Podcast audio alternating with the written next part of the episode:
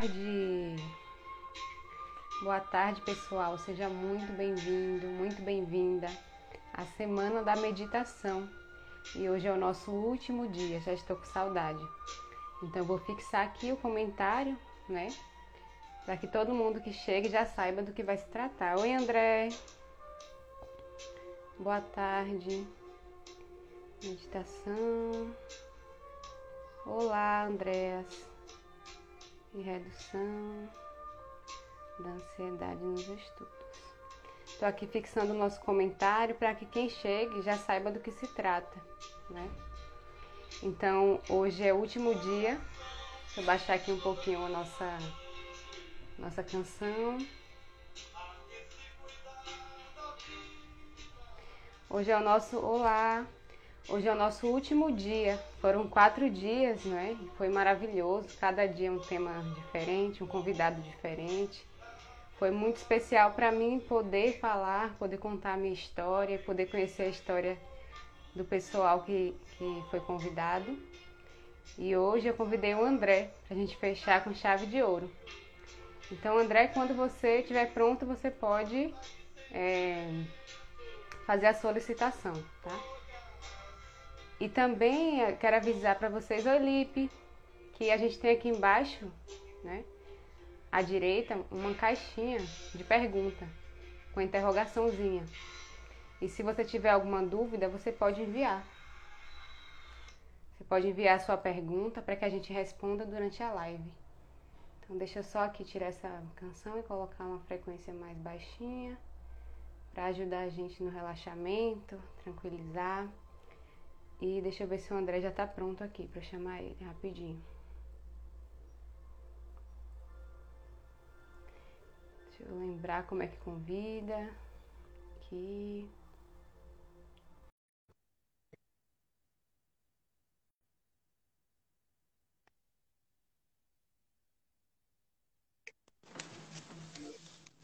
Olá, boa tarde. Estou te ouvindo. Deixa eu ver aqui. Você me ouve? Sim. Eu não estou te ouvindo. Só um momentinho. Tá, tranquilo. Então, enquanto isso, eu vou dando os avisos aqui. Né? Pode ficar tranquilo aí. Então, como eu já falei no início, essa é a última live da semana da meditação. Foram quatro dias, né, com esse dia de hoje onde a gente falou aqui sobre meditação em diversos contextos. Então, no primeiro dia a gente falou sobre meditação na escola, ou melhor, no primeiro dia a gente falou sobre meditação para iniciante, né? Trouxemos algumas dicas, falamos sobre alguns mitos. No segundo dia foi sobre meditação na escola e ontem a gente falou sobre meditação em movimento. Tá tudo salvo aqui no meu feed para quem quiser conferir. E hoje a gente vai falar sobre meditação e redução da ansiedade. O André está chegando aí, vamos aguardar. Então, se você tiver alguma dúvida, alguma questão, é só mandar aqui na caixinha de pergunta. Tá? Deixa eu chamar aqui o André rapidinho.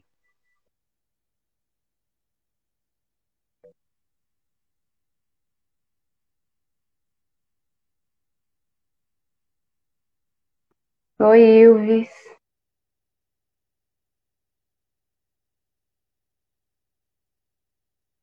Oi, Helena. Helena? Isso. Vamos chegando, a gente vai falar sobre redução da ansiedade nos estudos, utilizando a meditação como ferramenta. Então, eu convidei o André Cavalini, ele já está chegando, certo? Já fiz aqui o convite. Vamos aguardar.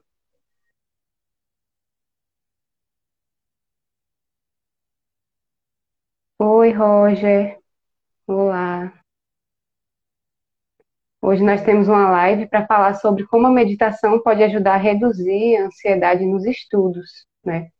Nós sabemos que muitas vezes a nossa educação ela cobra muito, né? Passa muito conteúdo, tem a semana de provas, tem também a questão do pré-vestibular. Então, a meditação é uma super aliada para ajudar a gente a baixar essa esse nível de cobrança interna também, para que a gente possa até entregar o conteúdo, entregar o material com mais qualidade, com mais foco, né?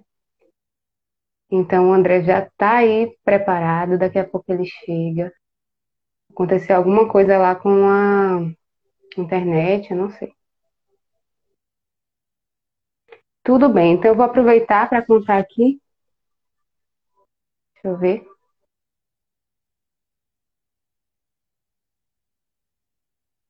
Vou aproveitar enquanto o André está chegando para contar aqui um pouco da minha história. De como essa. Como a meditação teve tudo a ver também com a questão que a gente vai tratar hoje, né? Então, eu comecei a, a praticar meditação justamente porque eu tinha muita cobrança na universidade e eu não estava conseguindo dar Que é o meu usuário. Oi? Pera, Paula, meu telefone está sem. Eu não consigo te ouvir, você acredita? Deixa eu tirar o fone aqui para ver se consegue. Eu vou tentar fazer de um jeito diferente aqui, tá?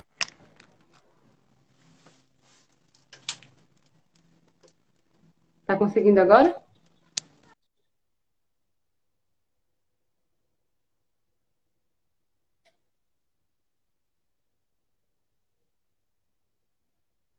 Oi, Madu, querida. O André está tentando entrar aqui para a gente falar sobre a redução da ansiedade nos estudos, utilizando a meditação como ferramenta. Então, a gente está vendo aqui se ele consegue entrar ao vivo. Meu telefone está reiniciando. Tá bom.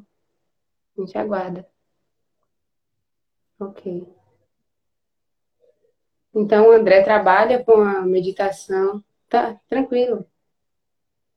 Ele trabalha com meditação e hipnoterapia para ajudar os estudantes que estão no pré-vestibular, né, a ter mais tranquilidade para poder passar nos vestibulares, inclusive, e também para ter essa essa tranquilidade de saber que às vezes a gente não passa no vestibular de primeira, né? Então, esse final de, do ensino médio para esse início de vida acadêmica, isso gera muita ansiedade mesmo nas pessoas. Então, a meditação é uma das principais ferramentas que eu conheço, claro que tem outras também, para ajudar a baixar esse excesso de pensamento, né, que causa essa ansiedade. Então, as cobranças internas, né, esse perfeccionismo, as comparações, né? Porque a gente às vezes se compara, porque o colega é mais inteligente, o colega tem mais facilidade, porque eu não consigo aprender a matéria. Então a meditação ela vai ajudando a gente a reduzir toda essa cobrança e todos esses pensamentos que muitas vezes causam mesmo essa ansiedade, né? E a ansiedade a gente, impede que a gente viva uma vida com qualidade, com presença. Então, estou aqui aguardando o André entrar, tá, gente? E tá tudo bem, essas coisas acontecem, né? Ele aqui tá solicitando para participar. Deixa eu ver aqui. Deixa eu ver se ele já conseguiu aqui, peraí.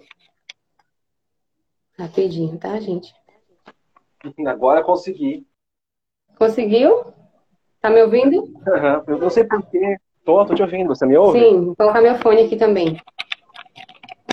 Ah, tá. Me desculpe, meu telefone por algum motivo não estava com, eu não conseguia é, te ouvir. Uhum. Tranquilo, acontece, né? Perdão. Tecnologia. É, né? faz parte, né? A gente inclusive vai aprendendo a lidar com essas questões, né? É, sem se cobrar tanto, né? E eu estava justamente falando, é. é porque senão a gente fica nesse a gente chama aqui na Bahia de aperto de mente, né? A gente fica nesse aperto de, aperto eu, de eu mente. desculpas que eu tô com minha voz meio ruim. Uma tosse aqui, mas tudo bem. Tranquilo. Aqui também está acontecendo uns sons externos, mas já já a gente vai aquietando. Você vê que tudo faz parte, né? Então, André. Eu... Semana eu peguei uma gripe danada. Uhum. Ainda bem que foi no sábado o nosso encontro. Se tivesse sido antes, eu não ia conseguir participar. Tava sem voz. É, também gostei que é ter começado depois do que eu tinha pensado antes, né? Eu senti que foi mais fluido, assim. Porque teve o feriado e algumas coisas. Eu falei, nossa, então foi muito providencial que tenha, tenha ido para é, outra data, né? Postergada. As coisas se ajustaram. Sim, foi ótimo. Oi, Tiago, boa tarde. Então, a gente está aqui hoje, Tiago, para falar sobre como a meditação pode ajudar na redução da ansiedade nos estudos, né? A gente sabe que a ansiedade vai muito além dessa questão do estudo, mas a gente hoje vai focar nisso, até porque isso também tem a ver com a minha história e tem a ver com o trabalho que o professor André desenvolve. Então, para começar, eu quero pedir ao André, né, para se apresentar um pouco, falar um pouco sobre esse trabalho com os pré-vestibulandos, para a gente saber como é. Tá ótimo. Bom, eu sou o professor André Cavalini, eu sou formado em letras e sou especialista em língua portuguesa e em psicopedagogia e neurociência. E eu fiz diversos cursos incluindo hipnose, programação neurolinguística, inteligência emocional, psicologia positiva, e fui compondo a minha formação com várias especializações, cursos de extensão. E hoje eu ofereço aos estudantes, não só estudantes, mas quem precisar. É, tem muita gente que me procura também que são profissionais, pessoas que estão trabalhando, estão no mercado de trabalho e também estão precisando de algum tipo de ajuda com relação a isso. Que é basicamente com relação a atenção, a ansiedade, a organização, essas coisas. Então, os serviços que eu ofereço hoje são voltados a isso, a saúde mental e a melhora na qualidade dos estudos e da organização das pessoas. Maravilha. E, e eu também sou formada em letras, né? Como o André. Mas eu acabei indo para. Uhum. Até que, se, que a gente tem alguma coisa a ver, né? Eu percebi que a minha história tem muito a ver com a de todos os convidados né? Então, sem querer, né? Esse negócio intuitivamente, eu convidei pessoas que têm tudo a ver, assim, que se complementam com a minha história. São afinidades. Isso. Oi, Márcia, seja bem-vinda. Então, eu também cursei letras. Márcia, por acaso, é minha mãe. Ah, que máximo. Que é baiana, né? Então, um beijo aqui da Bahia. Ah, não, sua sogra que é baiana. Eu é. cursei letras também. E eu passei por esse processo um pouco, né, dessa ansiedade, dessa cobrança interna, dessa desorganização interna também, uhum. né? E a meditação, ela me, me ajudou muito, né? Então, eu estava lá no finalzinho do curso de letras e o final é um momento de, de muita tensão, porque é a questão de ir para o mercado de trabalho, é a questão de fazer o TCC, que é, muitos colegas meus ficaram perdendo cabelos, de verdade, né? Me dizem, nossa, meu cabelo tá caindo, de ansiedade, de nervoso, por conta da questão do TCC. Então, a meditação, ela chegou para mim com esse alívio, né? Que os meus colegas não tiveram, porque cada um com suas escolhas, né? Eu falei para eles também, mas, enfim. E aí tava todo mundo louco, perdendo os cabelos, desesperado, porque tem a questão da aprovação, né? Então, se você não é aprovado no TCC, você tem que repetir a matéria, né? Então, é, final de semestre, estágio, mil coisas para a gente dar conta. Então, a ansiedade fica mil, né? Muitos dos meus colegas também trabalhavam durante o dia e eu ficava, assim, muito é, surpresa até como eles conseguiam, né? Trabalhar durante o dia, porque eu só estudava, tinha, tinha grupo de pesquisa e tal. Mas não era a mesma coisa deles que tinha essa carga horária, né, diária, assim. E à noite eles iam para o curso e, e muito cansaço, ainda tinha toda essa cobrança da universidade. Então, realmente eu não sei como eles conseguiam dar conta. Era assim, incrível para mim, impressionante, né? E eu entendo que, o porquê de tantos deles terem perdido cabelo e, e perdido o sono. Mas foi aí que a meditação entrou e eu consegui encontrar essa, essa tranquilidade, né? Inclusive o meu TCC, isso, inclusive o meu TCC eu fiz assim em um mês, porque eu, fiquei, eu era tão desorganizado, ainda tenho um pouco disso, mas estou me sentindo que eu estou né, caminhando aí para melhorar isso. Mas eu era tão desorganizado eu ficava mudando de tema o tempo inteiro. Então, isso causa muita ansiedade, né? Nossa, como vai ser sobre o que meu TCC? Aí uma hora era sobre uma coisa, daqui a pouco eu já mudava, já ia ser sobre outra coisa. E aí no final, já nessa, nesse lugar de mais equilíbrio interior, de mais tranquilidade, eu encontrei um livro do Rubem Alves que se chama Se eu pudesse viver minha vida novamente. Oi, escrita descomplicada, bom dia. É a Ana. É, porque não parece dia, o nosso o nome, né? Aí a gente fala. Mas é. oi, Ana, então. É que eu conheço. Uhum. Seja bem-vinda. E aí o meu TCC foi sobre Rubem Alves, né? Que é um escritor incrível, que tocou meu coração, assim. Então, enquanto os meus colegas estavam lá perdendo os cabelos, de verdade, né? Literalmente, eu estava completamente apaixonada, em paz, fazendo meu TCC em um mês. e, inclusive, tirei 10 né? Que a questão, às vezes a gente fica muito preocupado com a nota, mas eu tirei esse 10 de uma maneira que foi para mim suave. Né? Então a meditação ela me ajudou a baixar todo esse excesso de preocupação, de estresse que os meus colegas estavam enfrentando, de ansiedade, para poder fazer isso com qualidade e de um ponto de vista assim amoroso mesmo. Fiz com muito, muito prazer. Eu adorei fazer. Essa parte do que você encontrou algo que você fez com gosto, né?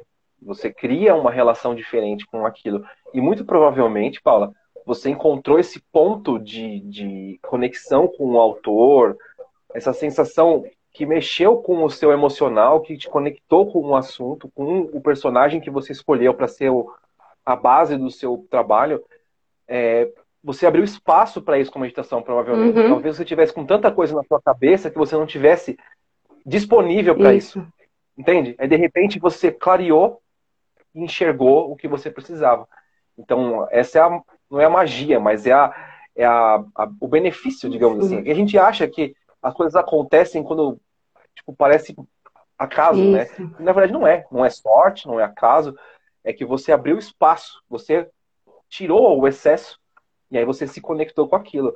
E o vilão da história, né, é, é a atenção, né? É a perda da nossa atenção porque a ansiedade ela tem esse esse não é o dom, é esse talento, né? Essa, essa esse feitio dela de ela rouba a nossa atenção. A gente deixa de prestar atenção nas coisas e sofre. Então a gente tem duas coisas acontecendo ali. Uma que a gente perde a nossa atenção, ela distrai a gente. A ansiedade ela distrai a gente com sintomas físicos, com pensamentos intrusivos, com desequilíbrio, com estresse e abala o sono, e você perde a sua confiança, sabe? Ela vai mexendo com o seu emocional e vai mexendo com o seu uhum. físico. Uhum. Então você começa a ficar num desequilíbrio, né? E aí quando você percebe que você achou uma forma de baixar essa, essa, esse conflito, né? Esse excesso de informação, aí você abre caminho para você poder clarear seu pensamento. Isso. E essa é a meditação, ela tem esse poder, né? E, ela, e eu sempre falo para todo mundo que o nosso maior tesouro na vida, né, nos estudos principalmente, é a nossa atenção. Isso. Quando a gente domina ela, ou quando a gente pelo menos tem ela sob nosso controle, dentro do possível, claro, a gente está muito à frente dos problemas. A gente consegue pensar, ser criativo, a gente consegue tirar da frente esse, esse bloqueio. Né? Isso. Então, André, eu nem falei também, mas é, além dessas questões todas, né, do, das cobranças da universidade e da minha desorganização, então eu também sofria muito com, como você falou, a emoção e o físico, tá, tem tudo a ver, né, tá relacionado. Então eu sofria muito com tensões nas costas e a gente percebe esse padrão de que a, quando a gente quer carregar o mundo nas costas, né, quando a gente quer dar conta de tudo ao mesmo tempo, quando a gente não tira esse tempo para a gente, para olhar para dentro, para respirar, para baixar esse excesso de, de informação, de pensamento, a gente sofre fisicamente, né? Então eu tinha uma tensão nas minhas costas que era tipo, parecia mesmo que eu carregava o mundo nas costas, né? E muita dor de cabeça. Então eu já falei esses dias sobre isso, inclusive, e estou recontando aqui, revisitando a minha história, que todos os dias eu tomava Dorflex. Então eu não tomava é, remédio para ansiedade mas eu, eu, de certa forma eu tinha esse, esse, esses sintomas, né? E aí eu tomava o Dorflex. Então eu não sabia que aquelas dores estavam sendo causadas por esse excesso de preocupação, esse excesso de cobrança interna e desorganização. Então eu reclamava do professor, né? Reclamava da universidade, eu reclamava de tudo e eu não conseguia me responsabilizar pelo meu aprendizado né? Pela, pelo meu desenvolvimento. Isso. Sim. E o pessoal que está é, ou já está na faculdade e tem que lidar com trabalhos como o TCC, ou mesmo provas que são mais exigentes, semestrais ou anuais que seja, depende do seu curso, claro. É, você muitas vezes se encontra nessa situação de você ou você não ter confiança no que você já aprendeu, ou de você ter outras coisas para fazer ter que dividir o seu tempo, né? E como você falou, trabalhar e estudar ao mesmo tempo é uma tarefa uhum. difícil, porque requer um equilíbrio e um controle da situação, né? Uma organização de tempo, de esforço mesmo, porque é, eu fiz faculdade à noite, uhum. né? No, os quatro anos de faculdade, eu fiz à noite só de sábado, que era durante o dia, era tarde, na verdade. Mas eu tinha o deslocamento, então você acaba alocando dentro do seu tempo o que você pode. Então, eu tenho tontura lendo, mas eu lembro que no último ano da faculdade, que eu tinha um monte de trabalhos para entregar, estágio para fazer, tudo isso acontecendo, e eu tinha que ler no ônibus Nossa. ou no trem. Uhum. Então eu tomava o remédio para labirintite e lia depois, porque eu não conseguia me, me manter no, sabe? Não dava tempo, eu não conseguia suprir. E essa, licença rapidinho, essa labirintite tem tudo a ver com esse desequilíbrio mesmo. É. Exatamente isso. Exatamente isso. E o, o negócio de você é, se sentir, não ter firmeza, né? Para você poder fazer as coisas. Você tá. Aquela sensação de que você não tá, é, como eu vou dizer, conseguindo balancear todos os aspectos da sua vida. E o problema, Paulo, é que quando você entra nessa, nessa linha de pensamento, que você não dá conta, você acredita que não dá uhum. conta. Você passa a acreditar que você não é suficiente. E aí abala a tua confiança e abala todo o resto. Né? É um efeito dominó. Você começa, você sai do eixo e você. A tendência é que se você não tiver bem resolvido com todos os aspectos da sua vida, isso afete tudo. Né? Se você tem o estudo é um problema, mas o seu trabalho você está se sentindo bem, sua vida amorosa, sua vida de família, tudo bem. Você acaba puxando um pouco dessa confiança, desse autocontrole desses outros lados. Mas quando você tá fraco em tudo, Aí você entra num buraco mesmo. Aí você pode entrar em depressão, a ansiedade pode deixar de ser momentânea e virar um transtorno. E aí a gente vai ter uma série de problemas muito mais sérios, né? Isso. Do que só ir mal na prova. Isso. Então, essa meditação, além de ajudar a reduzir, né, como a gente está falando aqui, a ansiedade, ela também ajuda você a olhar para dentro, para reavaliar, né, para olhar sua vida, quais são as áreas da minha vida que estão precisando desse maior equilíbrio. Então, é uma ferramenta de autoconhecimento também, né? E muitas vezes essa ansiedade tem tudo a ver com essa falta de se conhecer, né? De essa falta de amor próprio. Então, eu sinto que a meditação, ela, ela me trouxe para um lugar que eu não conhecia, né? Que é esse lugar de me priorizar, de estabelecer limites. Então, às vezes você está ali sobrecarregado porque você não sabe dizer não. E eu não sabia dizer não, né? Então, além das minhas questões todas da universidade, por exemplo, tinha um colega ali, às vezes, estava pedindo para corrigir um, um, uma redação, né, um, um, TCC, e eu não sabia dizer não, né? Então, a meditação, ela, ela me, me trouxe para um lugar de mais, mais amor mesmo, né? Amor próprio, onde eu, eu consigo estabelecer limites, onde eu digo, não, eu vou até aqui, daqui para cá não dá, né? Então, eu tinha muito essa questão de, de, de, ser boazinha, né? Eu aprendi isso com a minha família, né? De que se você é uma pessoa boa, você tem que dizer sim o tempo todo, sim, sim, sim, né? Então, até a gente fala assim, ai, fulano é gente ruim, porque não quer fazer o favor, né? Então, hoje em dia eu prefiro ser chamada assim. É mal-estar da família, né? Isso, eu prefiro, né? De, ai, fala gente ruim. Se, se eu estiver me fazendo bem, eu acho ótimo, entende? porque é esse olhar para dentro também, né? Essa autorresponsabilidade de você se priorizar, de você se conhecer, para você também poder estabelecer esses limites que são tão importantes, inclusive na vida estudantil, né? Sim. E você tem um negócio que a meditação é, muita gente não usa porque a, relaciona ela com o religioso, com algo esotérico, com algo que é, não é compatível com a própria crença dela. Uhum. Ou seja, a gente tem um sistema assim envolvendo a meditação que ignora o que você falou agora, que o autoconhecimento, o amor próprio, o reconhecimento de você fisicamente falando, né? Você tá lá presente, a sensação de presença e escutar sua própria voz. Isso. Porque a gente vive num mundo tão barulhento. E barulho, eu não falo só de som, eu falo de tudo, visualmente, é, sensações, tudo, tudo é um barulho para o nosso cérebro, né? Tudo é um ruído. Melhor palavra, ruído. Hum. É, e quando você medita, por mais que seja uma contemplação, uma visualização, uma atenção plena, um amor próprio, porque é, cada você tem estilos de meditação, né? Tem meditação ativa, em que você está fazendo um exercício, mas sua mente está fluindo ali, e você está num momento de paz. E nessa, nessa hora de paz é que você se ouve. Você ouve a tua própria voz, a tua própria consciência.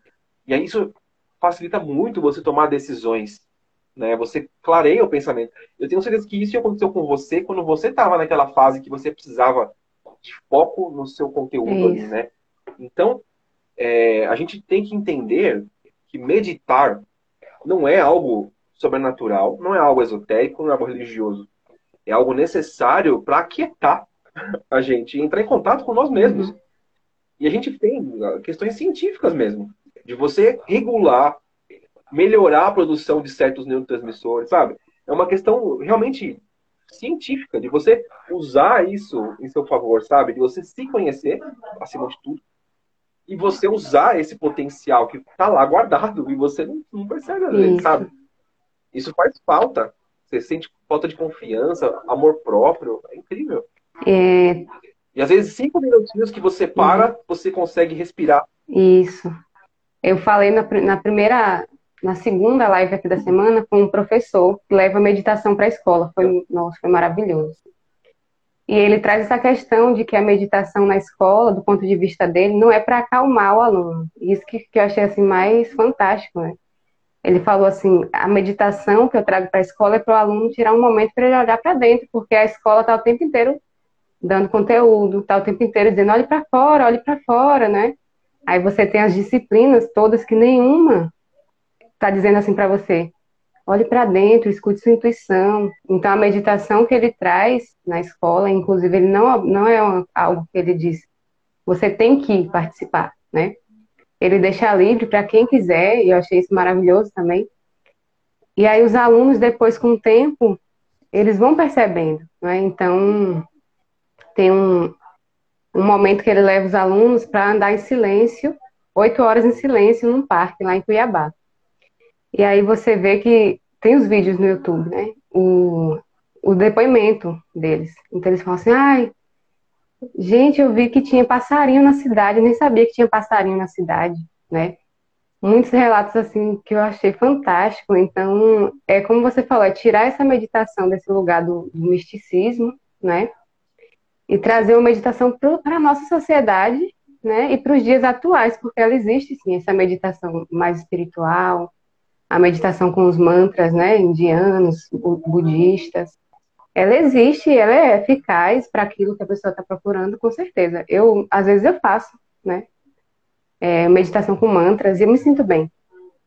Mas também trazer esse novo olhar, né, de que você pode é, meditar caminhando, como é o caso que ele leva essas crianças para caminhar no parque, né, que você pode meditar, também é uma coisa que ele trouxe, olhando as formigas, né? Então você coloca toda a sua atenção ali nas formigas andando, e eu achei também fantástico. Então a gente é, tem gente aqui dizendo que está precisando meditar, foi a Ana. Então, Ana, é. é, é para a gente iniciar nessa meditação é muito importante ter esse novo olhar, para que a gente não venha já com preconceitos, né? Então, às vezes a gente se sente e fala, ah, eu acho que eu, a meditação é flutuar, é falar com, com os mentores espirituais, né? Isso também acontece, mas talvez essa não vai ser a sua primeira experiência. Talvez isso não, não é o melhor para você.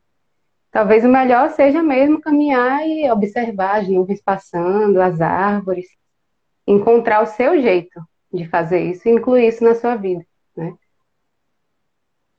E a gente também, se você for pensar, comparando as coisas, Paula, o que difere uma meditação em que você tem mantras que você recita ou afirmações que você faz com uma oração? Por exemplo, um momento de rezar, de fazer uma prece, qual seja a sua crença, uhum. entendeu? Porque naquele momento, quando você está no seu eu, fazendo um pedido para Deus ou qualquer que seja o seu é, a sua crença, seu símbolo ali, né? Você está conectando o seu pensamento com aquilo, conectando sua alma, seu coração com aquilo, e você está fazendo o seu pedido, o seu, seu agradecimento, você está ali fazendo uma intenção. E nesse momento, você se conecta tanto com aquilo que muitas vezes você não ouve alguém te chamar, você não presta atenção no que está ao seu redor, você fica tão conectado com aquilo que você entra no estado meditativo, entendeu? E você começa a pensar nas coisas que você fez, refletir o que você fez. E muitas vezes, olha que interessante, a resposta vem. Isso. Essa inspiração vem. E aí não importa qual que é a sua crença, se foi sua voz interior, se foi Deus, se foi um mentor, não importa. Porque você, o, o que importa é a sua conexão ali naquele momento. O que você deu de bom ali, né? E o que você recebeu de volta. Seja, como eu falei, seja qual for o que você, a sua crença. O que aconteceu foi, você silenciou o mundo exterior. Isso ampliou, assim, não tem como falar infinitamente, vai medir isso, porque cada um tem a sua conexão. Mas isso amplia a tua percepção de mundo infinitamente, especialmente o mundo interior. Eu acho que esse é o ponto. Isso. Né? Você sentir, perceber, se ouvir. Porque o mundo, é... a gente tem tantos estímulos, né, Paulo? E quando você está fazendo uma caminhada no parque e você está prestando atenção nos sons do vento, nas folhas das árvores, você olha o céu e você vê o movimento das nuvens, as formigas, você vê, você vê cores diferentes, você nota sons diferentes, porque você está usando a sua atenção nos seus olhos, nos seus ouvidos, na sua sensação da pele, quando você sente o uhum. vento em você, o sol tocando na sua pele, uhum. São momentos meditativos que você tem.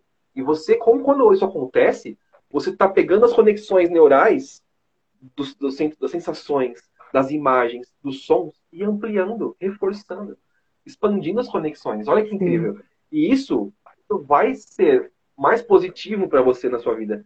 Você vai estudar melhor, porque o teu olho vai aprender que se ele olhar para aquela formiga andando ali naquele movimento por alguns instantes, ele entende melhor aquele fluxo de vida, aquela aquela forma de vida ali, as cores que tem ali. Quando você lê depois, as letras ficam mais nítidas.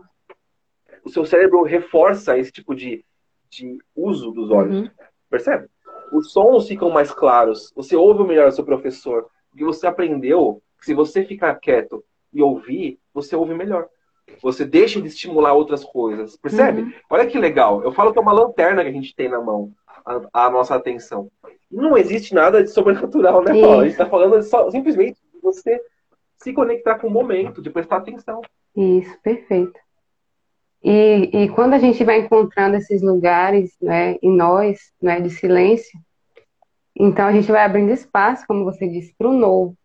Então a gente sai daquela repetição de, de brigas internas, né, de confusões sobre o futuro ou de, de é, traumas, memórias muito dolorosas do passado que a gente se apega, né?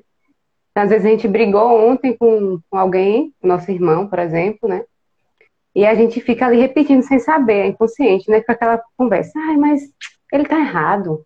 Não, não era para ele ter dito isso. Ai, se eu tivesse respondido aquilo, poxa, não era para eu ter respondido aquilo. E eu ficava muito nisso, eu ficava a vida inteira nisso. E isso que me causava dor de cabeça. Porque agora eu não tenho mais.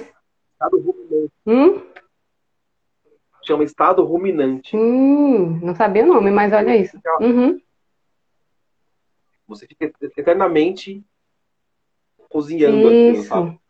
Então, essa, essa, esse momento que você tira para praticar, praticar o silêncio, seja ele repetindo um mantra, fazendo uma oração, caminhando no parque, escutando uma música, esse momento que você tira para reduzir, é tirar, tirar a atenção né, desse lugar da, dos pensamentos que são muitas vezes repetitivos. Então, é esse momento que você abre espaço para as novas ideias, né? Então, como você falou sobre o meu TCC, eu não tinha novas ideias, eu ficava o tempo inteiro ali. Ai, meu Deus, tem que fazer isso e isso, e a minha orientadora disse isso, e aí eu vou juntar com isso, e ficava aquela bagunça. Então, todo dia mudava de tema. E aí, quando eu, quando eu abri esse espaço, quando a meditação trouxe para mim esse espaço de silêncio, que eu encontrei o livro, eu senti que era aquilo, que era aquele livro. Falei, uau, esse livro é incrível. E eu ficava lendo o livro e eu, meu Deus, que coisa linda! E sabe, foi aquela, aquela conexão mesmo total com o Rubem Alves, que é incrível, que ele. Eu preciso fazer isso, né? Gente, e ele fala muito disso, né? Dessa, dessa, ele fala muito do olhar para o belo, né? Ele fala assim que Deus andava no paraíso extasiado, assim, dizendo, meu Deus, como é belo, como é belo. Então ele fala muito dessa, desse belo que já existe na natureza, né? Ele fala muito assim dos pássaros, também de, de ouvir uma, uma música instrumental que ele gostava bastante. Então ele nunca fala a palavra meditação, mas ele está o tempo inteiro trazendo esse estado meditativo que ele vivencia, né? Então eu aprendi muito com a leitura desse livro sobre esse novo olhar mais poético, mais leve para a vida, né? E, e, ele também escreve muitas histórias infantis e ele traz esse autoconhecimento, então é total meditação. Então tinha tudo a ver naquele momento com o que eu estava vivendo, mesmo que eu não soubesse. E agora que eu parei para analisar isso, tinha tudo a ver, né? Então eu me abri para receber esse presente, foi um grande presente, né? Conhecer Rubem Alves, o livro, escrever sobre ele, foi um, um prazer para mim. Então eu fiz em um mês. Meus colegas estavam fazendo TCC, pesquisa há dois anos, há um ano, né? E não, não não estava se sentindo tão confortáveis como eu que fiz em um mês. Por quê? Porque eu baixei essa confusão. Eu saí desse mundo aqui, dessa, dessa confusão interna que eu vivi a minha vida inteira. Então, assim, eu digo que a meditação foi um divisor mesmo de águas. Porque existe aquela Paula super barulhenta, principalmente internamente, né? E existe um que conseguiu encontrar, assim, um lugar de, de mais tranquilidade interna. E mesmo quando acontece, porque acontece com todos nós, né? Esse excesso de pensamento, esses diálogos internos, essas brigas, chega um momento que elas se dissipam. Elas não têm mais tanta força como tinham antes, porque justamente eu tiro esses momentos para praticar o silêncio. Sim, e você é, consegue. Quando você tira, quando você traz o silêncio, você abre. Você abre, não, você usa tudo essa energia que você estava gastando para se manter equilibrada com o restante acontecendo para uma coisa melhor. Você canaliza isso para o seu esforço, né? Para aquela coisa que o seu objetivo, na verdade, né? Por isso fica mais fácil. Isso. Você conecta ali. E interessante, Paula, porque assim a gente fala de meditação e o pessoal acha que só tem um tipo de meditação, né? Existem diversos isso. tipos de meditação, desde a atenção plena até a autocompaixão. Você tem um monte de coisas, né? E você sabendo utilizar é como tomar um remédio na hora certa, né? Como você pegar, ah, então eu estou precisando resgatar o meu amor próprio, então eu vou fazer uma meditação focada nisso. Eu vou, quero melhorar meu, minha conexão com meus estudos, então eu vou fazer uma meditação que vai me ajudar a prestar mais atenção, estar mais presente. Então é muito a gente entender as opções que a gente tem, sabe? E quando você fala do, do Alves e fala do, dos textos dele, é, tudo é muito contemplativo Isso. também, né? Ele tem ele transforma tudo em sensações, especialmente visuais, né? E isso reforça conexões também no nosso cérebro. Quando a gente lê descrições de coisas, quando a gente observa as coisas, quando a gente ouve, a gente vai ampliando o nosso leque. E o nosso cérebro, ele é uma máquina de fazer associações. Então a gente está sempre conectando umas coisas. E aí quando a gente começa a sair do automático, a gente começa a selecionar melhor o que a gente escolhe né? E hoje a gente vive nesse automático, especialmente porque tudo é muito mais rápido, né? Tudo é muito mais ágil, celular, internet, computador, televisão, tá tudo ali, né? Então fica tudo na superfície para a gente pegar. Uhum. E se a gente não treina essa profundidade que a meditação nos dá, né? De você parar, respirar, ouvir, sentir, pensar, enfim, projetar. Olha, olha o tanto de verbos que eu estou trazendo com um, uma coisa que é meditar, é né? Quando você começa a exercitar isso e você entra no seu próprio mundo ali, você reflete, tá, abre esse espaço, você se distancia do, do automático. E aí você consegue pensar melhor. Você consegue ter mais clareza para você poder ler uma questão, por exemplo, numa prova, e buscar o recurso lá dentro. Porque se você estudou, o recurso está lá. Talvez você não tenha estudado da melhor forma possível. Mas não, essa é outra questão, né? É igual a gente fala, é, quando a gente fala de hipnose, o pessoal acha que você pode inserir informações lá. Tipo, ah, me faz uma hipnose para eu ser mais inteligente. Não é bem assim que funciona. Para você poder pegar alguma coisa, tem que ter um conteúdo lá. Uhum. Entendeu? Então, se você estudou, teve contato com aquela informação, ela está no teu cérebro, você consegue encontrar. talvez você tenha que achar a melhor forma de encontrar isso, né? isso. Né? E aí, quando você abre esse espaço profundo, você treina o seu raciocínio lento, que seria o pensamento mais lento, que é o que analisa, que é o que busca a fórmula certa, que busca a data correta, que busca a conta certa para aquele problema, sabe? Uhum. Entende aquela lógica que na superfície não tá fácil. Isso. Sabe? Eu não sei se a gente já conversou sobre isso, Paula, mas quando a gente está no automático, o cérebro ele quer resolver problemas, certo? Ele vê uma situação, ele quer resolver. E aí ele pega o que tiver ali na frente dele. Às vezes dá certo? Sim. Às vezes não. Então, quando a gente aprofunda a nossa conexão e abre o nosso cérebro para esse tipo de perspectiva, a gente consegue ter um raciocínio melhor, mais afiado, mais conectado com o que a gente sabe. Então é muito importante esse momento, sabe, de você refletir, de você posicionar e falar assim: eu existo. Nossa, sim. Eu estou aqui. É, é indispensável. Sabe? Eu sei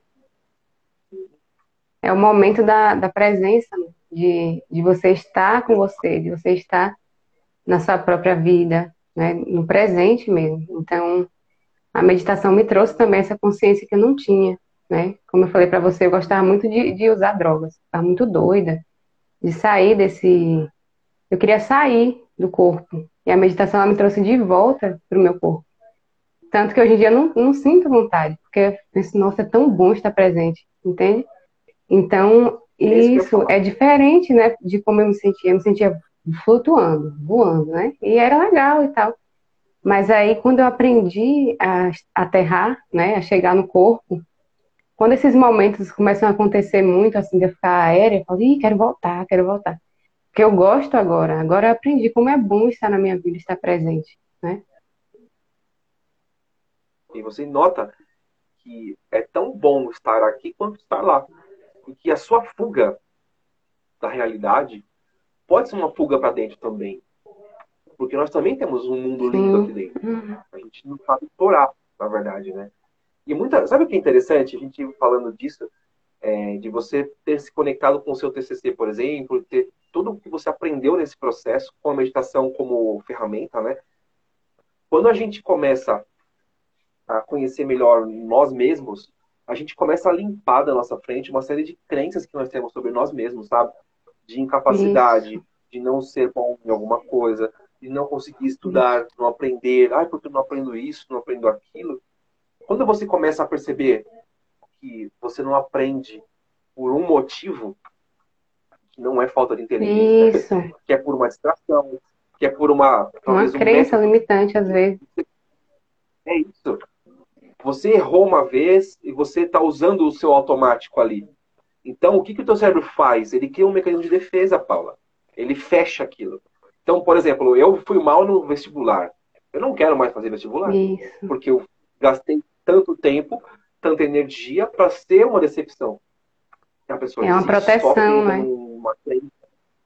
Um mecanismo de proteção. Você não é. quer Exatamente isso. E isso gera ansiedade porque você já teve uma experiência ruim. E olha, olha que terrível que funciona, né? Quando você está com o pensamento automático, sou, e você começa a se alimentar de informações negativas sobre vestibular, ou sobre provas, sobre TCCs, você só foi na superfície vendo pessoas que fracassaram ou que perderam, ou que você está acostumado com, a, com, aquela coisa de que aquilo é ruim, que faz uhum. mal. Quando o seu cérebro pensa em TCC, em prova, em vestibular, o que, que ele pensa? que é ruim. Isso. Mas na verdade é uma prática de outras pessoas, não é sua. Não é tua vivência. Você se alimentou das coisas do seu redor, mas você não tem a experiência sua. Só que o teu cérebro substitui isso por, por essa de fora. Entende? Uhum. E aí você cria uma crença de que é impossível, de que é difícil. Eu não estou falando que é fácil, Sim. não estou falando que não existe, não seja uhum. difícil. Só que você já começa a sua trajetória com uma mochila cheia de pedras. Uhum entendeu? E é muito mais difícil você tirar uma pedra para colocar uma flor, concorda? Então você já tem que começar. O ideal é que você comece o mais leve, para você ter espaço para bagagem, né?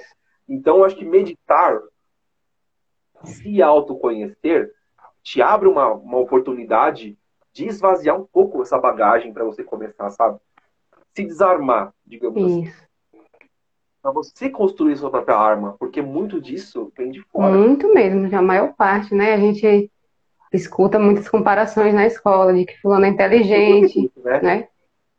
Sim, fulano é inteligente, né? Nossa, não sei quem é inteligente porque tirou 10.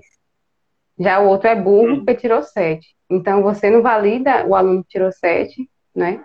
E os conhecimentos e toda a bagagem que ele tem, e os saberes outros, que às vezes ele pode não ter muita habilidade com matemática, mas ele é excelente em história, em geografia.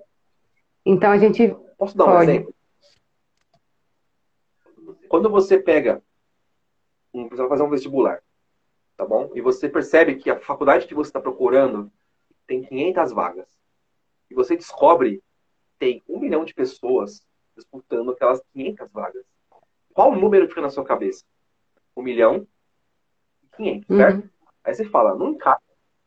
Entendeu? Como que eu vou dividir um milhão por 500 vagas? Isso. E você começa a pensar assim, um milhão, um milhão, um milhão, um milhão. Você esquece do 500. Entende? Quantas vagas você precisa para você entrar na faculdade? Uma. Uma. Entendeu? Por que, que você está pensando naquele milhão? O que te importa o que eles estão fazendo? 1% daquele milhão está estudando como você. Sabe? Está se preparando como você, ou tem a chance que você tem. Não importa. Quando você fecha essa porta da comparação, do, da carga de que você tem uma concorrência, você foca Isso. no seu objetivo, que é uma vaga, uhum. você abre um espaço na, tua, na tua atenção que vai pegar a ansiedade de ficar com aquele milhão batendo na tua orelha longe. Sabe? A sua, você fica leve. Isso. Ou seja, autoconfiança aquele, também pedregulho, exatamente, já caiu. Você já está leve. Porque você está pensando assim, ó, eu preciso de uma vaga. Tem 500, nossa, tem... muita vaga, né? Vaga demais. Entendeu? Ah, não é fácil, óbvio que não é fácil. Entendeu? Mas você é dono do teu esforço, não dos uhum. outros. Você está no controle do teu esforço, não dos outros. Isso. Entendeu? Você sabe o que você sabe, não o que os outros Isso. sabem. E o que, que importa? Uhum. Então a gente se amarra sozinho, Paulo. A gente pega a corda, vê uma. A gente não pode ver uma corda que a gente quer se amarrar. Entendeu? E é assim que funciona. A gente quer resolver a solução, quer resolver o problema. E a solução sempre é essa, se fechar. Você, você vê uma pessoa vindo, você já faz assim, ó. Sabe? Em vez de você sorrir. É muito mais fácil você se proteger. Porque é, é, é o normal, né? Não deveria ser. Né? E quando você tá. Você se conhece, você entende onde você quer chegar, está de bem com o seu plano, né? E aí que a gente fala de novo, né? Meditar seria ideal, todo mundo soubesse. Sim, com certeza. É, a gente respira, Isso. enxerga melhor. Então, é, e a gente, eu vou voltar mais uma vez para a questão dessa meditação descomplicada, né? Que é uma coisa que eu tenho batido aqui na tecla, uhum. né? Então, o pessoal que está aqui na live e os que vão assistir depois, e também a gente pode contar para as pessoas, né? Ah, assisti uma live sobre meditação. Então, que a, que a uhum. meditação, ela não é necessariamente você sentar com as pernas cruzadas, de uma, de uma, né? Fechar os olhos e fazer alguma coisa com a mão e ficar fazendo om. Essa é uma das, é, né? Essa é uma das possibilidades. Mas você pode meditar lavando os pratos. Tem gente, eu conheço gente que adora lavar prato, né? Você gosta? Nossa, não gosto não. Lava prato e tomar banho. Ah, tomar banho eu adoro, mas lava prato não gosto não. Coisas com água. Tem um amigo meu que ele adora, então você pode dar uma pilha de prato para ele que ele adora. Então, é um momento, você está ali prestando atenção no sabão, na bucha, no prato. Você está completamente focado ali nessa, nessa prática, então você está meditando, né? Tem gente que gosta, eu gosto, aí, uma coisa que eu gosto, eu gosto de lavar banheiro. Então, você está lá com a vassoura, né? Lavando o banheiro, vendo as coisas acontecerem, jogando a água. Você pode meditar fazendo isso. É, cuidar de planta, nossa, é uma coisa que eu adoro, que eu, eu sinto que, que me traz para a presença. Capinar, né? Mexer na terra, assim, é uma coisa que eu sinto que me traz. Então, fazer mais daquilo que te traz essa sensação de estar presente na sua própria vida, né? Que a gente está muito acostumado a ficar vivendo nesse mundo que a gente estava falando, né? nesse mundo de confusão interna. Então a gente coloca a atenção, a, maioria, a maior parte do tempo, nessa televisão interna. Né? Muita gente tem essa TV com a tela, o meu eu digo que é um rádio, que não passa as imagens, mas é voz, Sim, muita ouve. voz. Então, é, tem, a gente fica aí, ó, assistindo o filme, que tá passando aquela lembrança, não sei o quê, ou algo que tem que fazer, né? No caso que a gente está falando de ansiedade. É, o que é que a gente tem que fazer, o que é que a gente tem que dar conta, como é que a gente vai se sair na prova, e se a gente não for bom o suficiente, se a gente é, perder, se a gente não passar. E, ah, então você fica aqui, ó, né, nessa tela, ou nesse rádio, e você não tá no seu agora. Porque agora, o que é que tá acontecendo agora? Eu tô aqui sentada, tem um computador aqui, tocando uma música baixinha, estou conversando com você, é isso que está acontecendo. Mas eu poderia estar tá aqui, ó. Nossa, o André é muito inteligente mesmo e tal. E tá aqui só aqui, né? Nessas, nesse mundo aqui, e não tá nem atento, nem prestando atenção, porque eu estou 100% presente aqui no que você está dizendo e está tá acrescentando na minha vida. Mas eu poderia estar tá assim, ai meu Deus, o que é que eu vou falar quando ele terminar? E nananana, e ficar nesse mundo aqui mesmo, né? Nesse, nesse mundo no rádio, na... isso, e eu vou lá e te atropelo né? Então você nem terminou de falar, eu já tenho uma coisa que eu acho que é mais importante, que eu tenho que falar. E a gente não dialoga, né? Não tem o espaço do outro. A gente está o tempo inteiro passando um por cima do outro, e é uma confusão.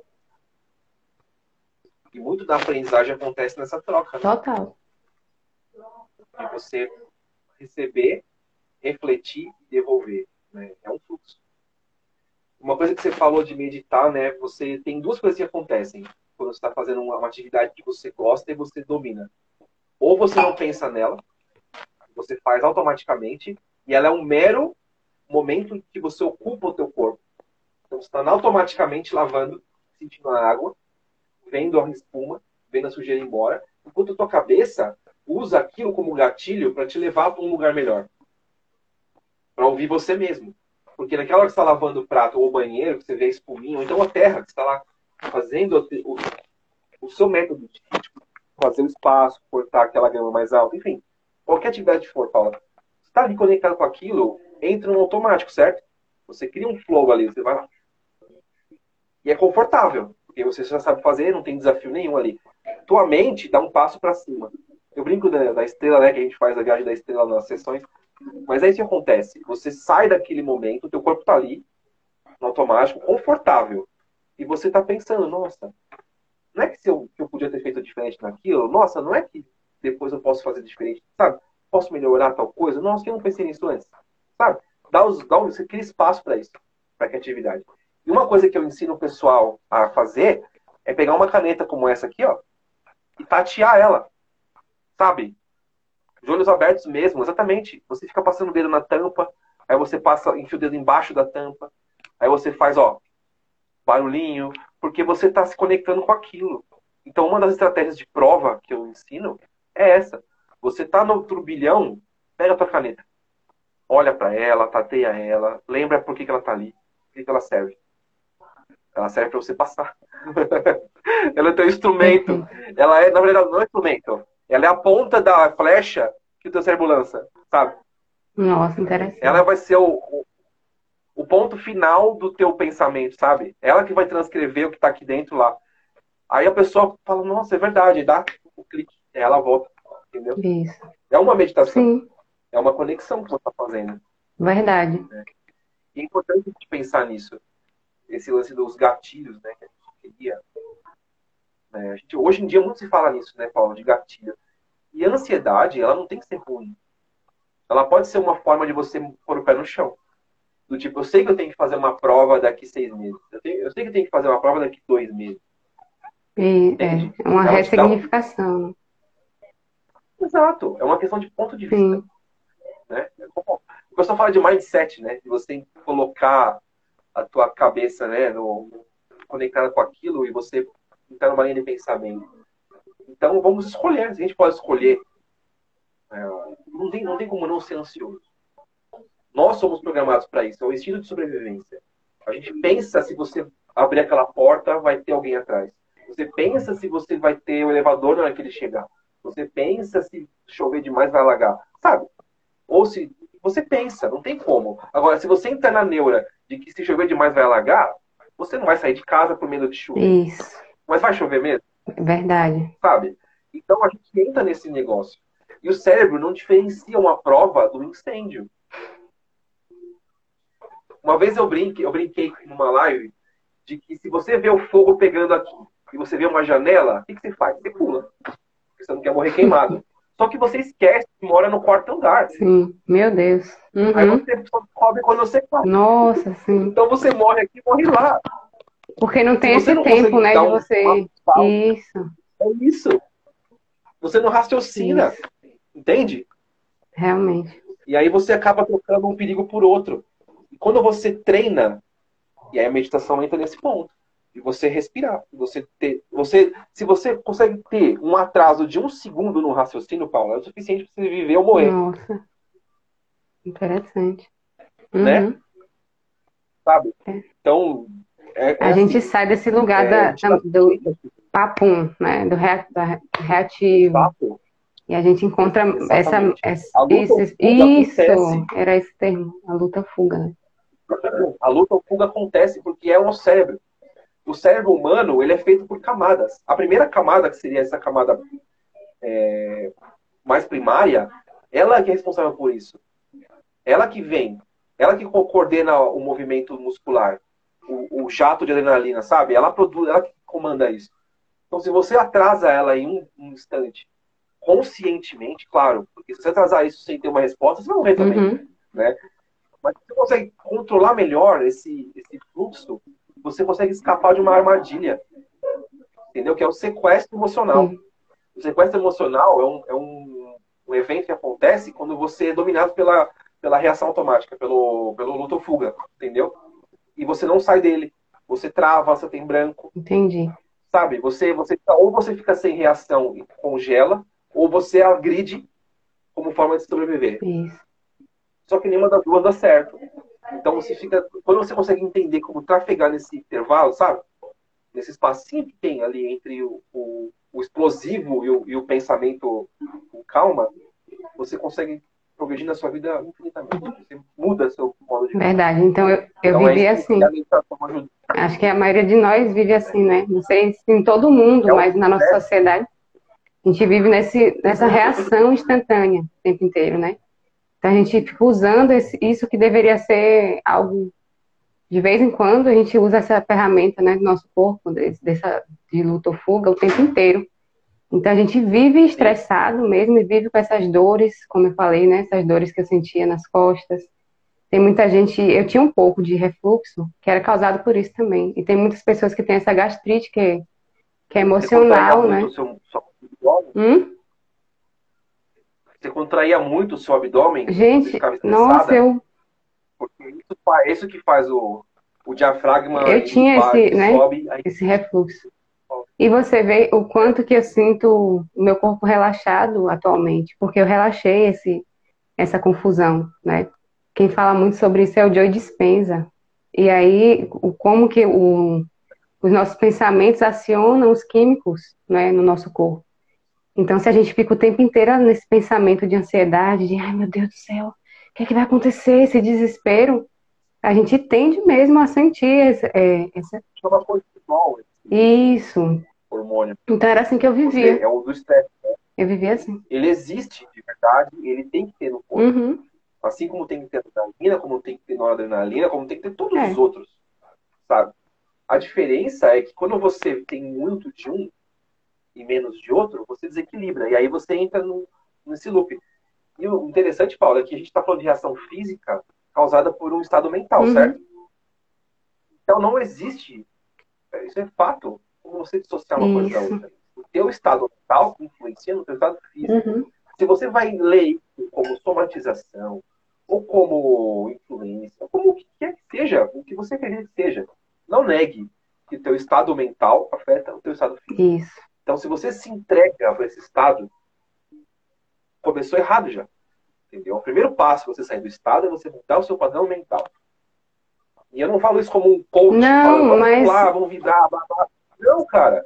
E realista. ajuda, né? Se a pessoa Entendeu? souber Vai disso, se ver o pessoal que está assistindo vai- a live aqui, duas pessoas saírem daqui sabendo disso, isso ajuda muito, porque às vezes a gente fica nessa situação, nesse looping emocional de, de sofrimento, porque o sofrimento está aqui.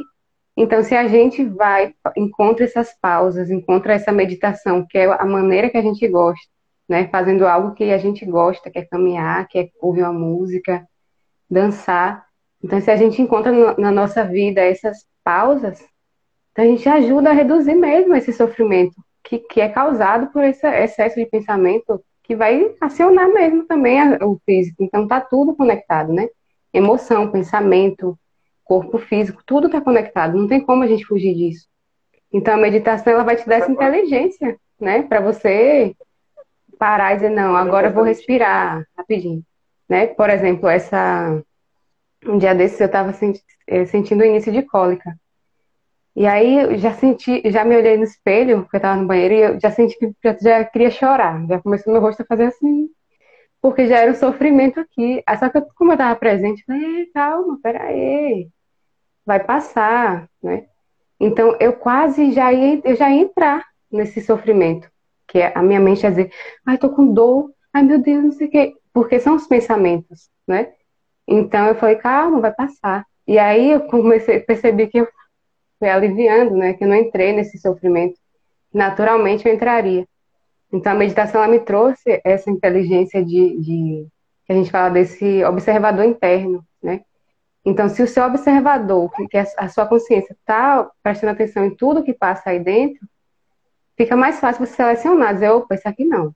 Esse tipo de pensamento eu não quero.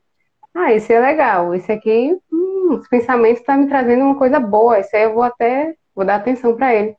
Então você se torna muito mais inteligente emocionalmente, né?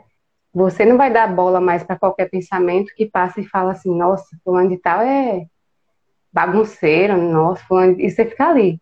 Porque eu vivia nesse estado, né, de, de, de briga, muito, muito, a vida inteira. Então eu conto muito essa uma história que eu morava com uma colega de faculdade e ela bagunçava as coisas, né? Eu arrumava, ela bagunçava, era assim, dia todo. Só que eu não tinha consciência, né, dos pensamentos. Então o pensamento dizia, nossa, que menina bagunceira. Aí eu ouvia, já ficava com raiva. Então isso vai, né, causando esses estados que eu ficava tensa, assim, com muita dor nos ombros, o dia inteiro. Aí eu, minha saída era o quê? Dorflex. Eu era viciada. Então, a gente vai tendo mais inteligência para a gente lidar com essas questões do dia a dia, e inclusive, como a gente está falando de estudos, a gente vai criando, desenvolvendo essa inteligência para que quando chega aquele, aquele pensamentozinho, né, que fala assim, ah, essa matéria que eu não vou conseguir passar, ah, isso aqui é muito difícil para mim, isso aí é impossível. Então, quando esse pensamentozinho vem, você pode questionar, né? Isso é verdade? Né? Você pode trocar por outro pensamento. Você pode fazer uma meditação e dizer, não, daqui a pouco isso aí vai passar, eu vou conseguir é, é, reduzir, aqui eu volto e estudo. Você sai desse sofrimento mental, né? Sim, você dá importância menor para aquilo, né? Que é mais ou menos o que você estava falando quando você estava falando da cólica, que você deu vontade de chorar tal. Você tem duas situações ali. A dor acontece de verdade. Uhum está doente de verdade, você está no momento em que a dor vai acontecer, então você fala assim, tá, eu não consigo meditar para não ter dor. Eu não consigo fazer uma hipnose para não ter dor. Por mais que isso iluda meu cérebro, tanto a meditação quanto a hipnose, qualquer outra técnica, que não seja fisiológica ali, você não consegue mudar o fato de que a dor vai existir. A tua relação com a dor muda, né? Agora, quando você pensa assim, vou entrar em estado menstrual, eu vou ter dor. Uhum. Começo a sofrer antes da dor. Uhum. Aí, é, aí é o lance da ansiedade, né? isso. né? E a gente já está acostumado com isso. Tipo, nossa, o lance está escorrendo. Hoje tem o Covid, isso. né? Mas antigamente você falava, nossa, eu vou ficar com febre, dor no corpo. E você já começava a ter um estado febril. Já começava a ter dor no corpo. Começava a... Uhum. Por quê? Porque você já relacionou isso. aquilo. É o efeito bula que a gente fala que você já sabe o efeito colateral, já sabe os efeitos possíveis, e você já começa a sofrer por antecipação. Né? Isso vale para tudo. É. Você já começa a pensar que o que vai dar errado por causa daquilo, sem nem defeito. Tipo, está projetando. Olha como é incrível, né? Você está lá na frente pensando que você vai ter dor quando ficar no próximo período, porque nesse você teve, sabe? E nesse, e nesse eu já não tive. Né? por exemplo, uma nova consciência que eu, na, no, no período é, anterior, eu descobri que era uma crença, a crença de que mulher tem que sofrer, que estava me causando esses, essas dores menstruais. Então, quando eu descobri ela, esse, nesse período agora, eu agradeci bastante, porque minha primeira menstruação sem dor, né? Eu falei, nossa, eu me curei. Então, essa meditação, esse autoconhecimento, para o autoconhecimento também, né? É uma ferramenta, assim, poderosíssima, né? De você estar no comando, né? No comando das suas emoções, porque as emoções vão acontecer, os pensamentos vão acontecer, né? Mas você, como alguém que é consciente, que você está ali observando, você pode escolher. Então, isso é muito libertador, né? É, acredito para mim que essa é a maior libertação, o maior empoderamento é esse, esse autoconhecimento, né? Então, foi inclusive por isso que eu escolhi a meditação como essa ferramenta, né? Para trabalhar, para levar adiante. E tem um negócio, Paula, que é importante, que é a tua percepção das coisas. Né? Aquilo que é verdade, que é fato, está acontecendo de verdade ali, naquele momento, o que vai acontecer que é imutável. Você não tem como alterar aquilo.